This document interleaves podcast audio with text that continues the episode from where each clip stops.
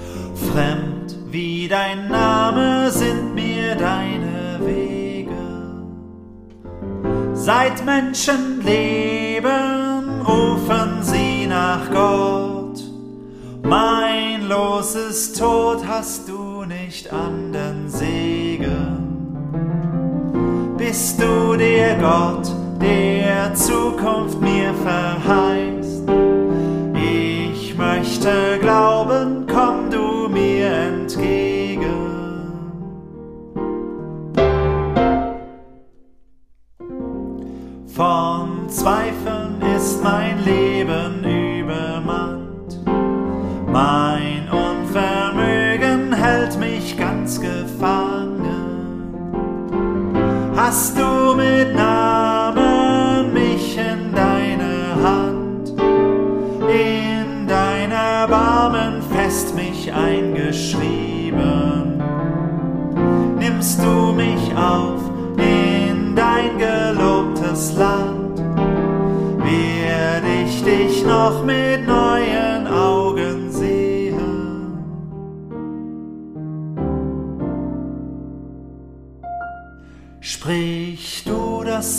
das tröstet und befreit und das mich führt in deinen großen Frieden. schließ auf das Land, das keine Grenzen kennt. Und lass mich unter deinen Kindern leben. Sei du mein täglich Brot, so wahr du lebst. Du bist mein Atem, wenn ich zu dir bete.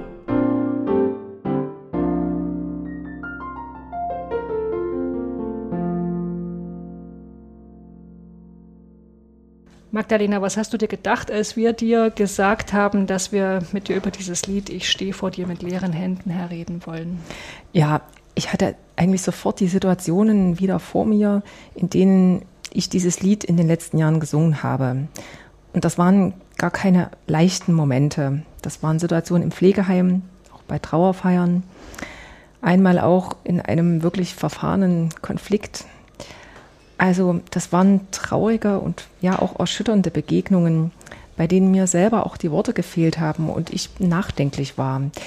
Trotzdem würde ich sagen, dass ich das Lied beinahe lieb gewonnen habe über der Zeit. Und dazu hat auch die ungewöhnliche Melodie beigetragen, die ich jetzt wirklich sehr gern singe.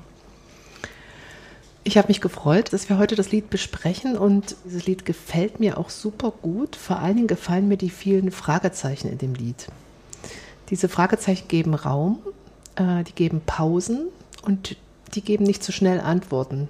Und auch diese schöne Melodie trägt in so einem unaufgeregten Fluss bei, dass es in die Ohren geht. Es ist ungewöhnlich, aber es lässt sich merken. Und ja, das singe ich sehr gern. Das Lied war mir lange Zeit unbekannt. Darauf hingewiesen hat mich eigentlich eine Pfarrerin, als wir zusammen eine Trauerfeier ähm, gestalteten für einen Mann, der, eine, der gestorben ist und eine junge Familie hinterließ.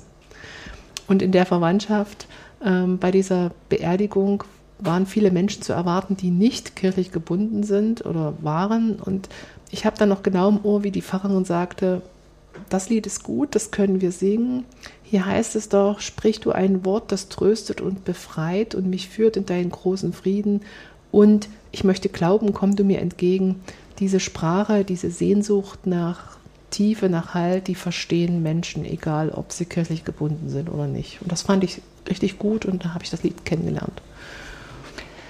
Bei dem Lied ist es ja so, dass als erstes die Melodie da war, nicht der Text. Deswegen steigen wir heute mal mit Informationen zum Komponisten ein. Martina. Zu Bernhard Maria Habers. Und das ist sehr spannend, weil das ist eine ganz widersprüchliche biografische äh, Lebenslinie.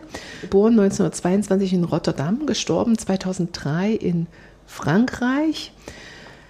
Er trat bereits 1940 in den Jesuitenorden ein und hat im Anschluss an ein Philosophie-Grundstudium noch Musiktheorie studiert, dann später Theologie. 1956 war er in Amsterdam Lehrer für Schulmusik und Religion, hat auch einen Chor geleitet. 1954 empfing er die Priesterweihe und bereits 1963 wurde er Dozent für Liturgik am Städtischen Konservatorium am Niederländischen Institut für Kirchenmusik in Utrecht, also wo Kirchenmusiker studiert haben. Er zählt zu den Mitbegründern, Bernhard Maria Helbers, zu den Mitbegründern von einem Studienkreis für Gesang und Musik in der Liturgie 1966 gegründet. Und in diese Jahre fiel die sehr fruchtbare Zusammenarbeit mit dem Jesuiten Hüb Osterhös, der ebenfalls an dem Institut, an dem St. Ignatius-Kolleg tätig war. Ja, die beiden, also Bernhard Maria Habers und Osterhös, die waren die Begründer und Verkündiger einer neuen volkssprachlichen liturgischen Musikbewegung. Die suchten also seit 1960 nach lebendigen Formen für den Gottesdienst und die konzipierten ganz eigene liturgische Formate. Also da war eine große Aufbruchssituation, da ist vieles neu entstanden und wir haben darüber ja schon in unseren ersten Podcast-Folgen berichtet. Kathrin, erinnerst du dich noch? ja, in der Folge kam eines zum Ufer. Nach Gottes Wort und Plan, das ist dieses Johanneslied, da ging es schon mal um, um diese Bewegung. Ja, da könnt ihr ja nochmal reinhören, wenn ihr Lust habt. Äh, der Bernhard Maria Herbers, der sah das selber so, ich habe mal ein Zitat von 1969 mitgebracht. Was zurzeit geschieht, ist so einzigartig in der westlichen Musikgeschichte, dass es Mühe kostet, dafür eine passende Parallele zu finden. Musik für das Podium und gleichzeitig für den Saal. Es geht um Volksmusik oder Herbers sagt doch manchmal elementare Musik und das im Gegenüber zur Elitenmusik. Also es geht um gemeinsames Singen statt Aufführung. Ja, eine ganz entscheidende Rolle spielte die 1962 gegründete Werkgruppe vor Volkstalliturgie, die auch Gottesdienste in Amsterdam ausgestaltete und auf der Suche nach diesen neuen liturgischen Wegen und Modellen ja, kamen die immer mehr von den traditionell eingestellten offiziellen kirchlichen Liturgien ab. Und das führte natürlich unweigerlich zu Konflikten. Ähm, 1970 gab Häbers seine Lehrtätigkeit am Kolleg auf. Er verließ sogar 73 den Orden. Er zog mit seiner Frau 1980 nach Südfrankreich in einen Bauernhof. Ja, den nannten sie so als Rückzugsort contre l'Église, also gegen die Kirche. Das ist schon markant. Klingt ein bisschen wie Entre, Entre le Boeuf et la Negri. Kennst du das? Das ist so ein französisches Weihnachtslied. Nee. Nee. Aber der, der Name Contre l'Église hat mich jetzt irgendwie daran Mhm. erinnert. Hm. Also das gegen die Kirche, wenn man so einen Titel entwirft, das zeigt schon auch, dass es sich sehr weit von den alten Glaubensbezügen entfernt hat.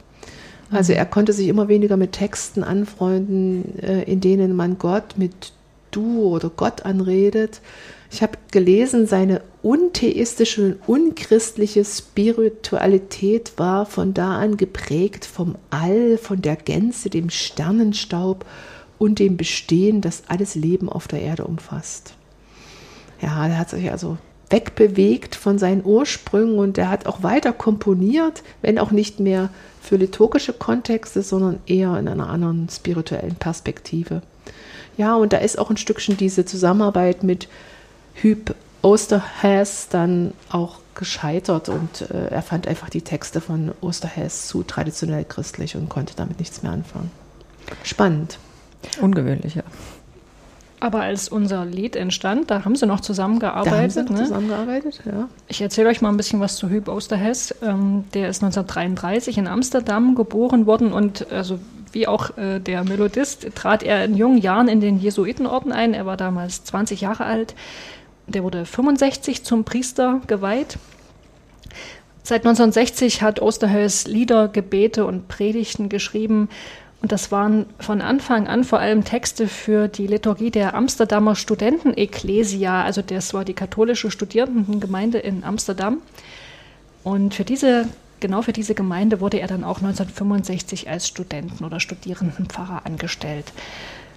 Sein Engagement war geprägt vom Willen, die katholische Kirche und den Gottesdienst zu erneuern, ja, wie wir es auch von Häbers gehört haben. Und zusammen mit ihm war er ja Teil und Motor dieser, hast du auch schon gesagt, Werkröp vor Volkstar-Liturgie.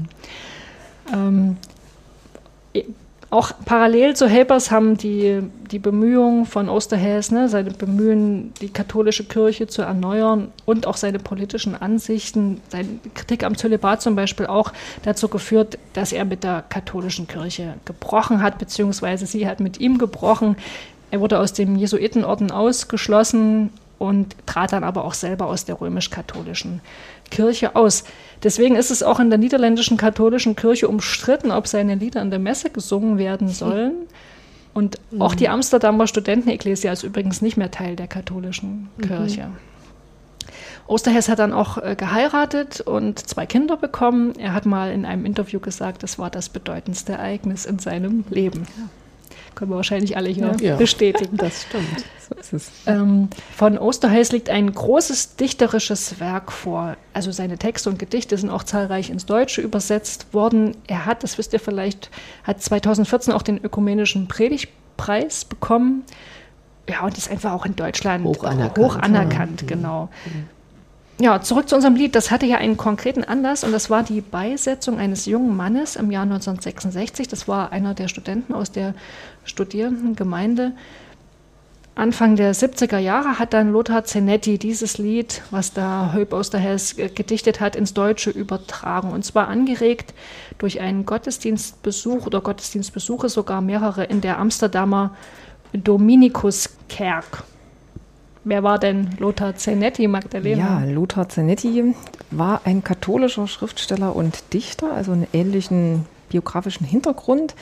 Ähm, er hat nicht nur Lieder ins Deutsche übertragen, also übersetzt, sondern selbst auch viele Kirchenlieder verfasst, sodass also die Gesangbücher evangelischer und katholischerseits mit Liedern von ihm tatsächlich also bereichert sind. 1926 in Frankfurt am Main geboren und ist dann dort auch gestorben, noch gar nicht so lange her, 2019 erst. Als junger Schüler wurde er noch als Helfer in den Krieg eingezogen und für den Arbeitsdienst musste er also auch ähm, Dienst tun. Er geriet in Gefangenschaft, in französische, in amerikanische und war dann im sogenannten Stacheldrahtseminar von Chartres, einem katholischen Priesterseminar, hat also dort anderthalb Jahre ähm, ge gelernt so.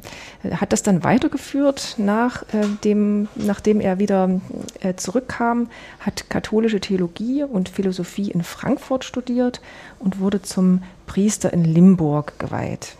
Ja, Frankfurt blieb seine Hauptwirkungsstätte.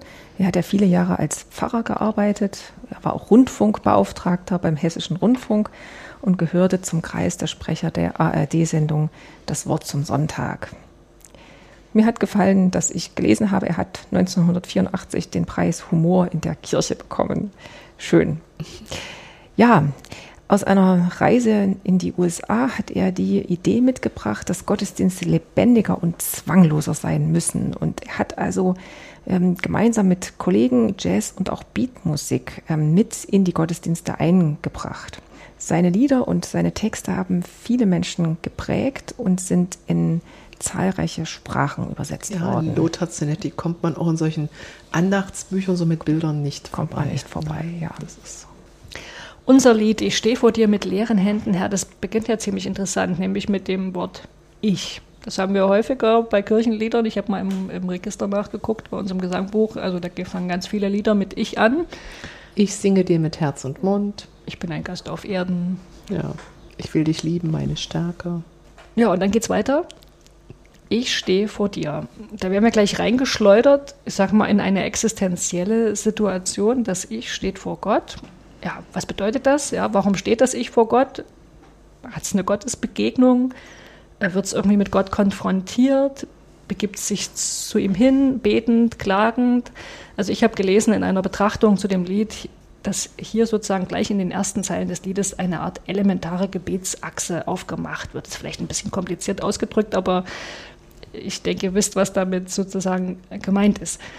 Ja, und dann geht es weiter. Ich stehe vor dir mit leeren Händen, Herr. Und ich wollte euch jetzt mal fragen, wenn ihr nur die erste Zeile kennen würdet, ne? also nur diese Zeile, ich stehe vor dir mit leeren Händen, Herr, was würdet ihr denken, worum es in dem Lied geht? Oder anders gefragt, was verbindet ihr mit leeren Händen? Also ich assoziiere da nicht gleich so was ganz Existenzielles, wenn ich höre, ich stehe vor dir mit leeren Händen. Bei mir erscheint so ein Bild von so einem Menschen, das ist ganz positiv, das Bild, der steht da und ist noch nicht festgelegt. Der hat offene Hände, leere Hände, der wartet, der ist gespannt, was kommt und Vielleicht ist das so was ähnliches wie in der Musik, so eine, so eine Pause, also einfach einmal in Ruhe abwarten, was kommt aus dem Raum, was kommt aus mir, was ich reinhören. Und welche Töne werden mich als Klanggefäß und den Raum als nächstes befüllen, berühren? Ja, lese ich natürlich die, zweite Zeile, dann, dann merke ich schon, dass das Lied eine andere Richtung nimmt, dass es eben ein bisschen ernster und äh, existenzieller auch wirklich wird. Ne? Also wenn ich so leere Hände habe, wenn ich mir das so vorstelle, dann bin ich zuerst ein bisschen nachdenklich und fast auch traurig, meine Hände sind zwar da, aber sie haben irgendwie nichts zu tun, nichts zu halten, nichts zu geben. Ich stehe also quasi mit nichts da. Hm. Eigentlich sind meine Hände doch zu was da, zu was gut. Zum Blättern in Büchern, zum Werkeln in der Küche, zum Streicheln meines Sohnes, wenn er hingefallen ist. Leer, leere Hände heißt für mich, dass meine Hände keine Aufgabe haben oder finden, aus welchen Gründen auch immer, ja, nichts tun können. Hilflosigkeit, an meine Grenzen gekommen zu sein, das assoziiere ich mit leeren Händen. Hm, das sind schon mal ganz unterschiedliche Assoziationen. Ja, ich finde das auch gerade interessant, was, was so ein, so ein Bild äh, auslöst bei, bei euch. Mir ist eingefallen, so eine Situation, ich dass ich jemanden besuche und kurz vorher fällt mir ein, dass es ja eigentlich gut gewesen wäre, was mitzubringen. Ne? Und ich habe nichts und stehe also da. Dann habe ich aber auch so ein bisschen eher eine schöne Assoziation, Martina, so ähnlich wie du. Ne? Wenn meine Hände leer sind, kann jemand was hineinlegen. Schokolade, eine Zeitung, eine Hostie. Im Originaltext, also im, im niederländischen Original, steht mhm. da eigentlich, ich stehe vor dir in Leere und Mangel. Mhm. Also das ist die, diese positiven Assoziationen, die Martina und ich jetzt hatten. Das führt uns in eine ernste ja. Richtung. Und ja. so ist es ja auch im Liedtext, ne? der geht mhm. relativ äh, düster weiter. Ich stehe vor dir mit leeren Händen, Herr, fremd wie dein Name sind mir deine Wege. Seit Menschen leben, rufen sie nach Gott. Mein Los ist tot, hast du nicht anderen Segen? Bist du der Gott, der Zukunft mir verheißt? Ich möchte glauben, komm du mir entgegen. Ähm, also jetzt, wo ich weiß, aus welchem Anlass das Lied entstanden ist. Ne? Mhm. Es war jemand gestorben, einer von den Studenten. Ähm, da verstehe ich sozusagen auch, auch besser, dass das Lied jetzt hier so düster weitergeht. Ne? Also da spricht eben jemand, der bedürftig ist, der verzweifelt ist und der Gott ja eher fragend, zweifelnd, fast schon distanziert gegenübersteht. Und gleichzeitig drückt sich aber auch aus, dass er es für möglich hält, ähm, dass da doch mehr ist, als er zunächst gedacht hat. Ne? Also da mehr als das, was er im Moment erlebt. Also diese Fragen, bist du der Gott der Zukunft mir verheißt? Ich möchte glauben, komm du mir entgegen. Da steckt ja auch so ein bisschen hier diese Geschichte aus dem Markus-Evangelium, Kapitel 9 drin. Ich glaube, hilf meinem Unglauben. Aber schön, dass dieses Pflänzchen der Hoffnung trotzdem noch in der Frage bleibt. Also das ist noch ganz, ganz unbehütet, will ich jetzt mal sagen. Mhm. Ne? Dieses, eigentlich ist es ein Suchen, wo bist mhm. du? Sprichst, hörst du mich? Hört mir überhaupt jemand zu? Aber da kommt eben schon ein bisschen Hoffnung. Aber das ist wunderbar mit dieser Frage. Ja, das, das genau. tut mir, das holt mich ab. Ich wollte euch noch sagen, wie es im niederländischen Original heißt. Also der Zanetti hat es hier relativ frei übersetzt. Wenn man es wörtlich übersetzt, steht da, ich glaube, Herr, was stehst du mir entgegen? Also da ist sozusagen schon, schon viel, mhm. viel mehr Glauben da als jetzt in der deutschen Übersetzung. Ja. Aber der Gott, der das irgendwie ne, durch durch sein, ich sage jetzt mal, Verhalten in Anführungsstrichen. Warum Gott also der, lässt du das zu? So genau. Und das wird in der zweiten Strophe auch genau aufgenommen und weitergeführt, dieses mhm. Fragen und diese, diese Vorsichtigkeit, die da ist. Ich lese mal vor, wie die zweite Strophe weitergeht. Von Zweifeln ist mein Leben übermannt. Mein Unvermögen hält mich ganz gefangen. Hast du mit Namen mich in deiner Hand, in dein Erbarmen fest mich eingeschrieben? Nimmst du mich auf in dein gelobtes Land, werd ich dich noch mit neuen Augen sehen?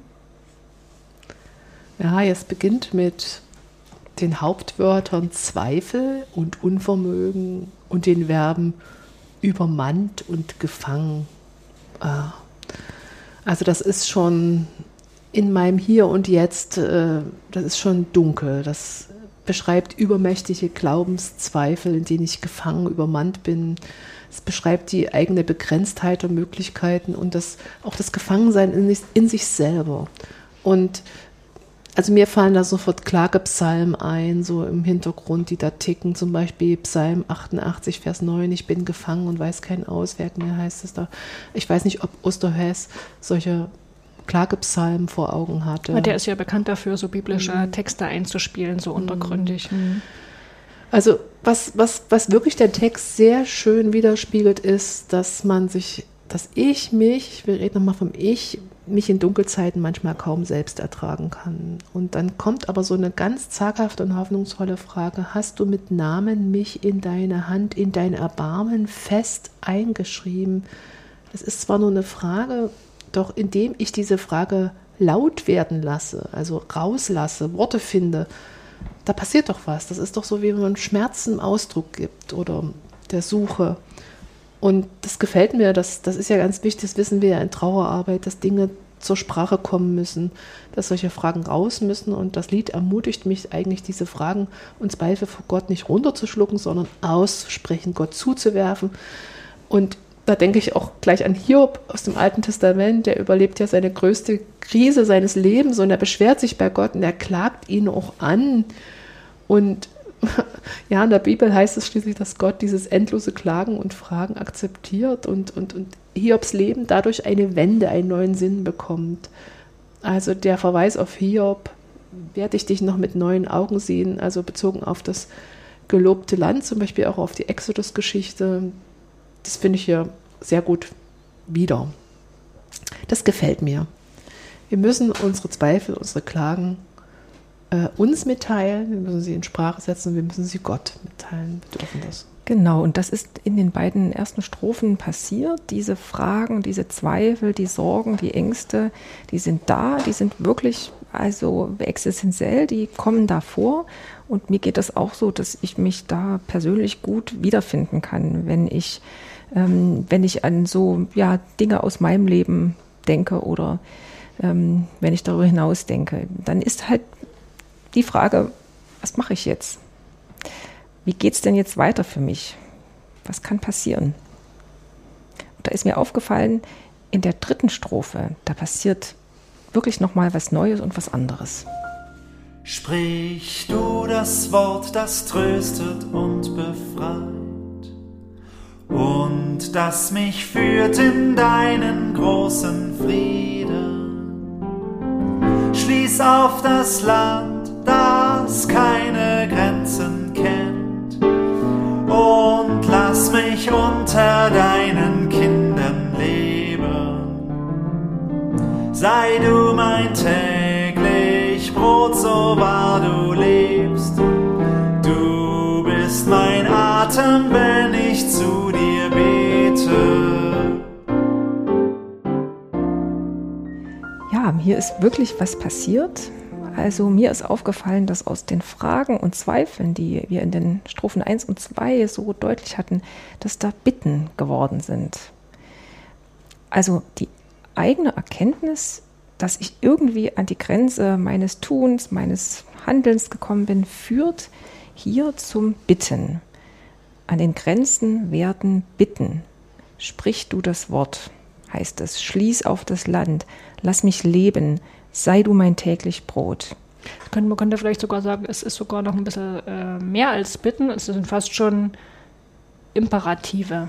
Also Genau, das sind wirklich also, also Aufforderungen. Das ja. ist eine, eine, sehr, sehr starke, also flehend, flehentliche Bitten eigentlich. Ähm, und ich finde so die erste auch sehr stark, sprich du ein Wort, das tröstet und befreit und das mich führt in deinen großen Frieden. Also auch ja, schöne Bilder, die da gemacht werden. Gibt es Worte oder Gesten, die, die euch helfen und trösten?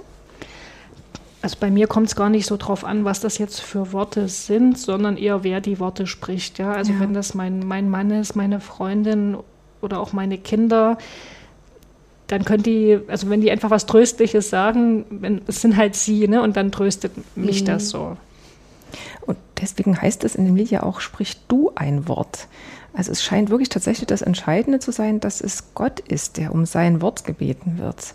Mit Bildern, die Osterheuss dann zeichnet, kann ich, das merke ich, je öfter ich das lese und singe, wirklich viel anfangen. Also Leben in dem Grenzen gefallen sind, unter denen ich jetzt leide, äußere und innere Grenzen. Wunderbar. Und bei der Bitte, sei du mein täglich Brot, denke ich an die Bitte im Vater unser und vor allem auch an die Worte Jesu aus dem Johannesevangelium. Ich bin das Brot des Lebens. Und wer von diesem Brot isst, der wird ewig leben. Also Jesus will Stärkung sein, Gott will Stärkung sein, die mehr ist als ähm, satt geworden zu sein. Und das assoziiere ich auch, da denke ich auch an das Abendmahl.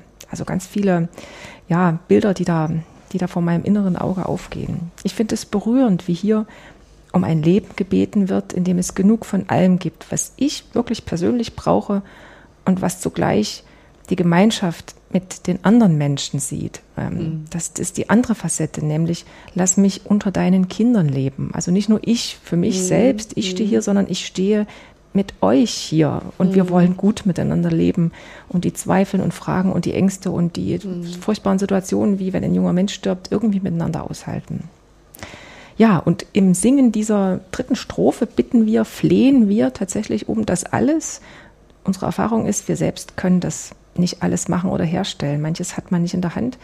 Und deswegen ist hier so deutlich und so ganz klar das Vertrauen an Gott und die Bitte, das Flehen an ihn. Zum Schluss. Die dritte Strophe endet mit der Aussage, du bist mein Atem, wenn ich zu dir rufe. Ich habe so gedacht, vielleicht antwortet dieser letzte Satz ja auf den ersten Satz des Liedes, über den wir ja auch nachgedacht und innegehalten haben.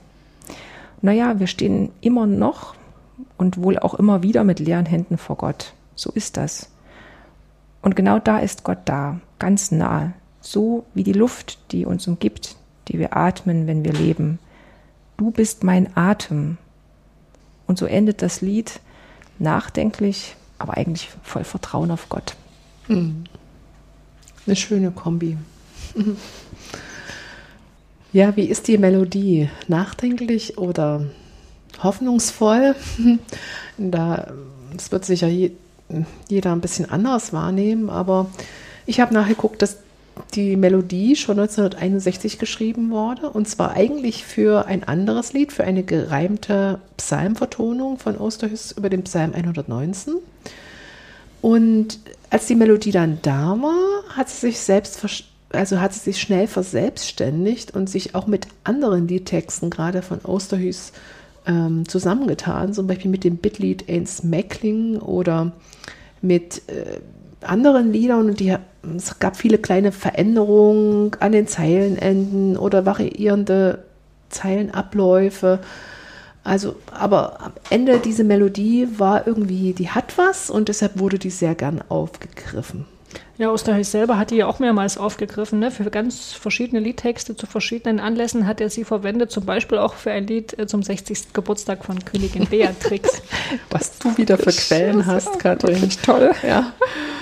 Gut, diese Variante also, die wir jetzt vorliegen haben, die hat sich durchgesetzt und ich glaube auch zu wissen, warum, denn sie ist gut so, wie sie jetzt ist. Sie ist, hat eine große Einfachheit und diese Melodie hat eine so eine tröstliche Kraft in diesem ganz ruhigen Melodiefluss. Ähm, ist ja in ziemlich kleinen Notenwerten notiert. Mm, das muss aber nicht eilen. Das hat ja nichts übers Tempo auszusagen. Ne? Und wenn ich die Notenwerte mir anschaue und die Tonhöhen, dann merke ich, dass das so in der ersten Zeile immer um den Ton F kreist. So vier, drei Töne nach oben, einer nach unten. F ist der Grundton es hat fast sowas wie von so einem liturgischen Ton, von dem aus man so ein bisschen hin und her singt. Ähm, ich habe in Hymnologiebüchern gelesen, dass das auch Bezüge zum gregorianischen Choral hat.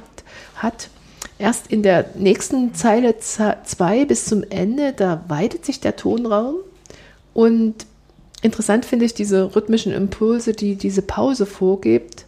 Seit Menschen leben, ne? das unterbricht das so ein bisschen und das führt zur Betonung des Wortes, des Verbs leben. Seit Menschen leben, rufen sie nach Gott. Also Leben und Gott wird da zusammengebracht oder rufen. Zweite Strophe Namen und Hand und dritte Strophe Land und keine Grenzen. Schöne Kombination ne, durch diese Melodiebetonung. Mhm. Überhaupt lebt diese Melodie so, so ganz kleinen Ton- oder Treppenschritten, habe ich manchmal gesagt, also Sekunden, Terzen, auch viele Tonwiederholungen. Ja, ich würde jetzt sagen, sie ist gut singbar. Also wenn die Orgel da mitspielt, das kann, kann man sofort mitsingen und die ist auch nicht schwer, weil die geht nicht ganz, ganz super hoch oder tief. Die hat ja nur einen Tonumfang von sieben Tönen. Ja, sie ist in F-Dur geschrieben und eigentlich fast schon ein bisschen volkstümlich schlicht und frohgemut, aber ich finde genau das ist das Tröstliche, weil die ist eben fröhlich tröstend, aber ich, verhalten fröhlich. Ich finde die Melodie nicht schlicht, tut mir leid, mit diesen Achtelpausen und, und den vielen Achteln, also das aber das ist vielleicht auch, weil du das aufgeschrieben siehst, die Melodie. Ja. Wenn du die so hören würdest, im Auswendig singen lernen würdest, würde dir das ja nicht auffallen, dass da so kleine Notenwerte notiert sind. Das mag sein. Aber ich denke, also ich denke nicht, dass das Lied so wahnsinnig verbreitet ist in unseren nee. Kirchgemeinden. Ja, das, das hat auch was mit der, mhm. mit der Tongestalt zu tun. Also mir ist es genauso gegangen, als ich das Lied kennengelernt habe, habe ich dann das immer wieder singen wollen, weil mir das so eingängig war. Ich finde, das Lied braucht ein ruhiges und gelassenes Tempo, sonst, sonst ähm, kippt das irgendwie. Und erst dann kommt die, die fließende, irgendwie fröhlich und doch ruhige Melodiestruktur richtig gut zur Geltung. Also ein Zeichen auch, ob eine Melodie sehr schwer ist, ist auch, wie sie zu begleiten ist. Dieses Lied ist nicht schwer zu begleiten. Liegt auch an der Tonart natürlich, aber es hat wirklich ganz symmetrische Abläufe, ist nichts kompliziert. Okay, wenn du das sagst, du bist ja die Musikerin. Danke für dein Vertrauen. Das hat sich jetzt nach fast einem Jahr Podcast langsam aufgebaut. So, Mädels, passt mal auf. Ich lese euch mal einen Satz aus der alttestamentlichen Lesung des ersten Sonntags nach Trinitatis vor. Der passt nämlich gut zum Lied. Und da heißt es bei Jeremia 23: Bin ich nur ein Gott, der nahe ist, spricht der Herr, und nicht auch ein Gott, der ferne ist. Ich finde, das nimmt diese, zumindest die, den Ausgangspunkt des Liedes, ne, dieses, da steht ein Ich Gott gegenüber und die Fremdheit überwiegt, die Frage der Zweifel oder auch sozusagen das einfach das Unverständnis angesichts dieses Todes. Denkt man nochmal an den Ausgangspunkt des Liedes. Also das ist doch da irgendwie gut, äh, gut aufgegriffen, zumindest in diesem einen Satz. Das ist so eine Ambivalenz. Es ist eben nicht nur der liebe Gott und alles ist gut, sondern es gibt eben auch die andere Erfahrung, dass Gott, ähm, also dass es eben einen jungen Menschen gibt, der gestorben ist oder andere Erfahrungen und das muss man ja irgendwie aushandeln und aushandeln auch vor Gott. Und das kommt in diesem Satz aus der alttestamentlichen Lesung, das korrespondiert schön mit dem Lied, mit der Grundstimmung. Und du bist da, aber wie bist du da, Gott? Und als wen kann ich dich fassen und greifen? Kann ich das? Geht das? Ja. Und wie zeigst du dich mir heute? Das wird da schön aufgenommen. Was sagen denn die anderen Texte zum Proprium des Sonntags? Also ich mache ja manchmal, wenn ich ähm, Ehrenamtliche ausbilde zur Gottesdienstleitung, da gibt es so als Übung, dass wir die, die Proprien verschiedener Sonntage analysieren und versuchen, das so in einen Satz zu bringen. Ne? Worum geht es an dem Sonntag? Äh, Wenn ich meine Ehrenamtlichen ärgern wollen würde, dann würde ich sie bitten, das Proprium des ersten Sonntags nach Trinitatis zu analysieren. Also ich finde, das ist nämlich sehr, sehr schwer. Also es hat sich mir nicht so richtig erschlossen, was das Thema dieses Sonntags ist. Ich finde es ein bisschen disparat. Das ist sch- wahrscheinlich schwer zu greifen. Ja, das kommt hier vielleicht auch in den Ja, da, Texten. da schließe ich gleich mal auf, weil ich finde, äh, es geht mir auch so, warum steht dieses Lied in der Rubrik Angst und Vertrauen? Da geht es mir auch so, das könnte in, in fünf anderen Rubriken auch stehen und dort gut seinen Platz haben. Ich meine, die Gesangbuchverfasser müssen sich irgendwann festlegen, aber es könnte doch auch zum Themenkreis passen, Glaube und Zweifel, Bitte, Klage, Schuld, Vergebung, Gnade, Umkehr, Tod und Ewigkeit. Also genau dasselbe Bild, Katrin, ganz vielseitig. Ich wüsste gar nicht, äh, wo ich das Lied eintüte. Ich kann das auch gut bei Begräbnissen am, am Buß- und Betag und zum Toten- und Ewigkeitssonntag singen, wenn ich so das Kirchenjahr durchlaufe. Ja, hat ja Magdalena auch am Anfang erzählt, ne, dass du es genau. auch aus Das Trauerfeiern kennst. Richtig, Ja. genau. Das, ja.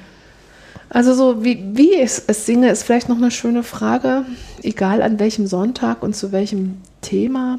Ich habe einen schönen Vorschlag von Martin Ewang gelesen, der vorschlägt, dass man das Lied äh, an den ersten vier Sonntagen der Trinitatiszeit singen sollte. Und zwar erste und zweite Strophe als Bußgebet vor dem Kyrie und die Strophe 3 als Gnadenzusage dann innerhalb des Fürbittengebets. Das ist überhaupt eine gute Idee, ein Lied äh, auch mal über einen längeren Zeitraum kontinuierlich zu singen, genauso wie man ja auch mal einen Psalm die ganze Adventszeit beten kann ne? oder die ganze Weihnachtszeit, damit der einfach so ein bisschen ähm, reingegeht in die, in die, in die Köpfe. Und Ich kann mir auch gut vorstellen, die letzte Zeile rauszulösen von dem Lied und dass äh, mit den Fürbitten ein Gebetsanliegen gesprochen wird und dann intoniert der Kantor, ich möchte glauben, kommst du mir entgegen und die Gemeinde wiederholt das. Äh, das geht, glaube ich, sanglich ganz gut und dann kommt äh, die zweite Bitte, dann kommt die letzte Zeile, werde ich dich noch mit neuen Augen sehen und zum Schluss nach der dritten Bitte, du bist der Atem, wenn ich zu dir bete. Wenn wir das so machen mit Vor- und Nachsänger, dann muss keiner in das Buch gucken. Ist das nicht so wie, ich laure jetzt drauf, wann kommt denn endlich die letzte Zeile, sondern die Orgel intoniert das, der Vorsänger singt an, da fließt das ganz ruhig und wir wiederholen einfach das, was wir über die Ohren hören. Ja, selbst wenn man jetzt nur, nur die letzte Zeile der letzten Strophe nehmen würde, ne, wäre das ja auch schon toll. Du bist mein Atem, wenn ich zu dir bete. Ja, stimmt. damit sich noch erschließt, also Ja. nicht, damit es nicht zu kompliziert wird. Mhm. Ja, tolle Idee. Ich habe übrigens bei YouTube gesehen, da gibt es ein Video, also da erklingt das Lied und das ist so unterlegt mit Fotos, ne, so von Bahnhöfen. Also so, ich glaube, es soll so existenzielle Situationen von Großstadtmenschen mhm, darstellen.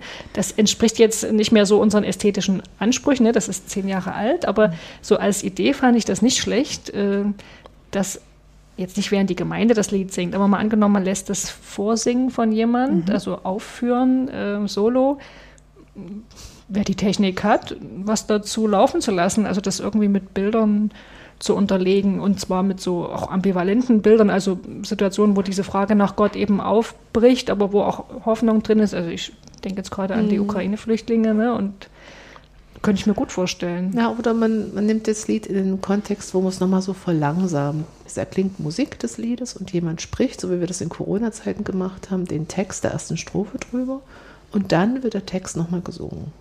Mhm. Dann kommt das nochmal, ein bisschen Musik erst wieder. Ich höre die Melodie schon anklingen, darüber spricht jemand. Eben, dass diese Kombination erst gesprochen und dann gesungen, die macht ja was.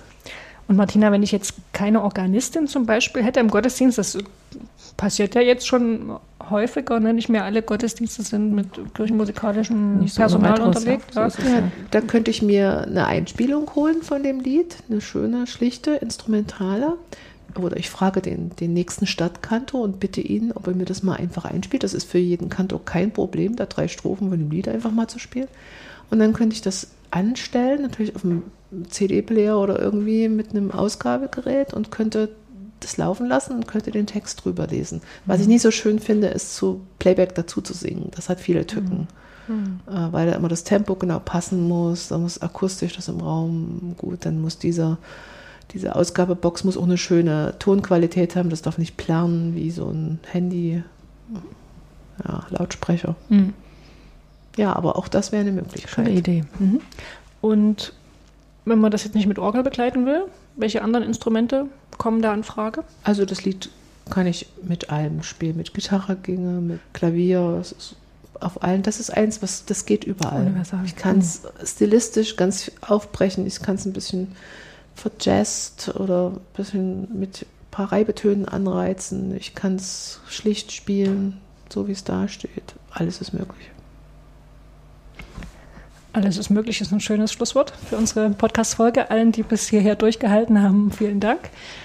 Folgt uns gern auf Instagram oder schreibt uns eine E-Mail an wochenliederpodcast.evlks.de. Martina, danke, dass du hier bist und uns wieder in deiner Küche, in deine Küche eingeladen hast, um diese Folge aufzunehmen. Und schön, dass Magdalena Herbst mich in meiner Küche besucht hat und wir hier zusammen. Vielen Dank für die Einladung ja. und die wunderbare Aufgabe. Schön.